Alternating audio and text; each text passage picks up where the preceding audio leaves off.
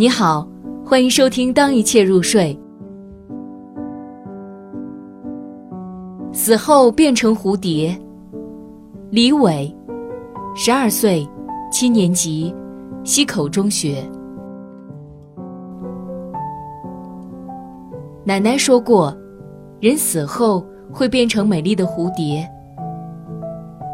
爷爷奶奶去世后，每当蝴蝶飞到房间里时，我会把门关上。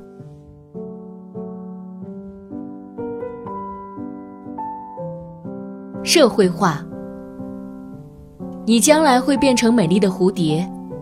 他们对毛毛虫说：“毛毛虫丧失所有期待，对于一个不管如何奋斗都只能变成蝴蝶的未来，没什么好期待的。”